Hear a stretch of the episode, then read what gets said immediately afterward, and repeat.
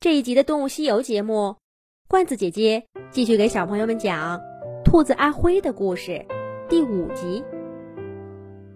黄豆再一次出现在阿辉面前，是三天后的一个下午。阿辉正在竹笼里打盹儿，一只爪爪伸过来，轻轻地拍了拍他的头。黄豆，是你，你可来了，我这就出来。灰揉揉眼睛，从竹笼里跳出来。可仔细看看黄豆，阿辉愣住了。一向神气活现的黄豆，这会儿憔悴极了，身上的毛乱蓬蓬的，还蹭得脏兮兮。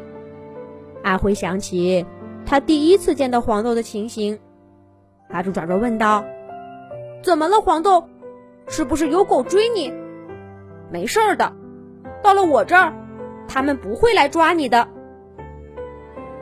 黄豆摇摇头说：“不是，不是，阿辉，我家里出事儿了，我们要搬走了。”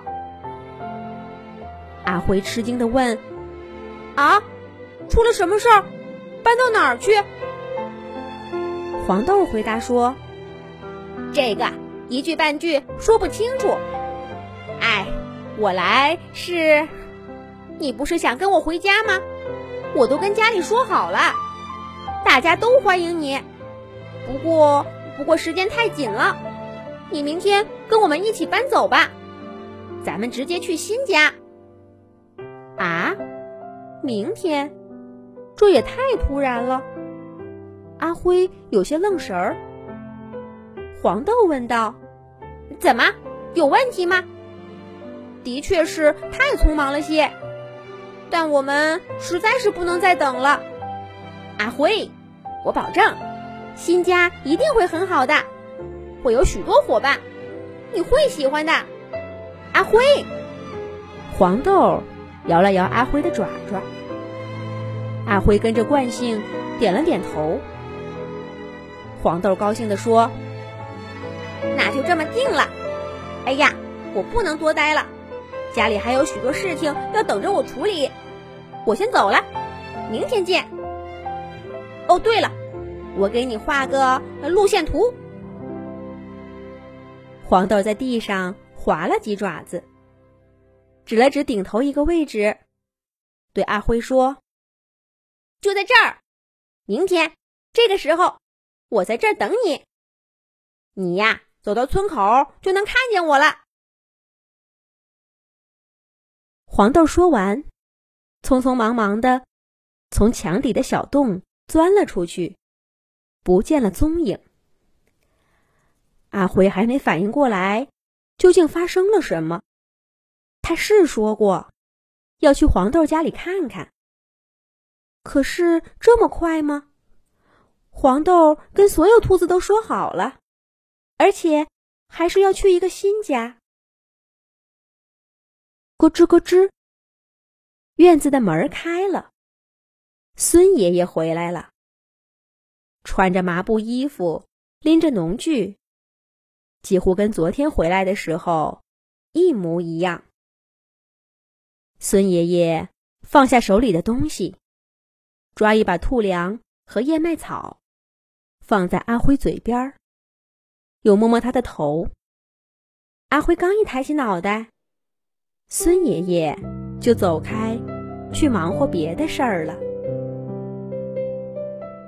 夜晚，孙爷爷的鼾声隔着屋子传出来。阿辉愣愣的看着月光下朦胧的小院子，两面墙壁，一面房屋，另一面是门儿。五年了。这是阿辉全部的天地，除了被送来的那天，阿辉没踏出过大门半步。接下来五年，再五年，大概就都是这样的日子。白天坐在竹笼里发呆，在墙底下晒太阳；晚上听着鼾声睡着，或是睡不着。就跟黄豆走吧，我是只兔子，应该跟兔子们在一起。阿辉终于做了决定。夜就像一条小河，在阿辉的心里缓缓流过，一直流到日上三竿。正午时分，阿辉准时出现在跟黄豆约好的地方。这一路，他走的可是不容易。村里的路是清楚，黄豆的图画的也明白，可那对阿辉来说是个完全陌生的世界。幸亏出来的早，阿辉刚喘一口气，就看见一个土黄色的点点远远的跑过来。黄豆晃着耳朵喊道：“阿辉，快！”跟上我！阿辉看到黄豆身后几百只兔子正你追我赶，向同一个方向跑去。阿辉迎着黄豆的爪爪，向队伍跑过去。从现在开始，阿辉就要变成一只真正的兔子，跟兔子家族生活在一起了。可就在这时候，阿辉听到他身后。传来熟悉的声音：“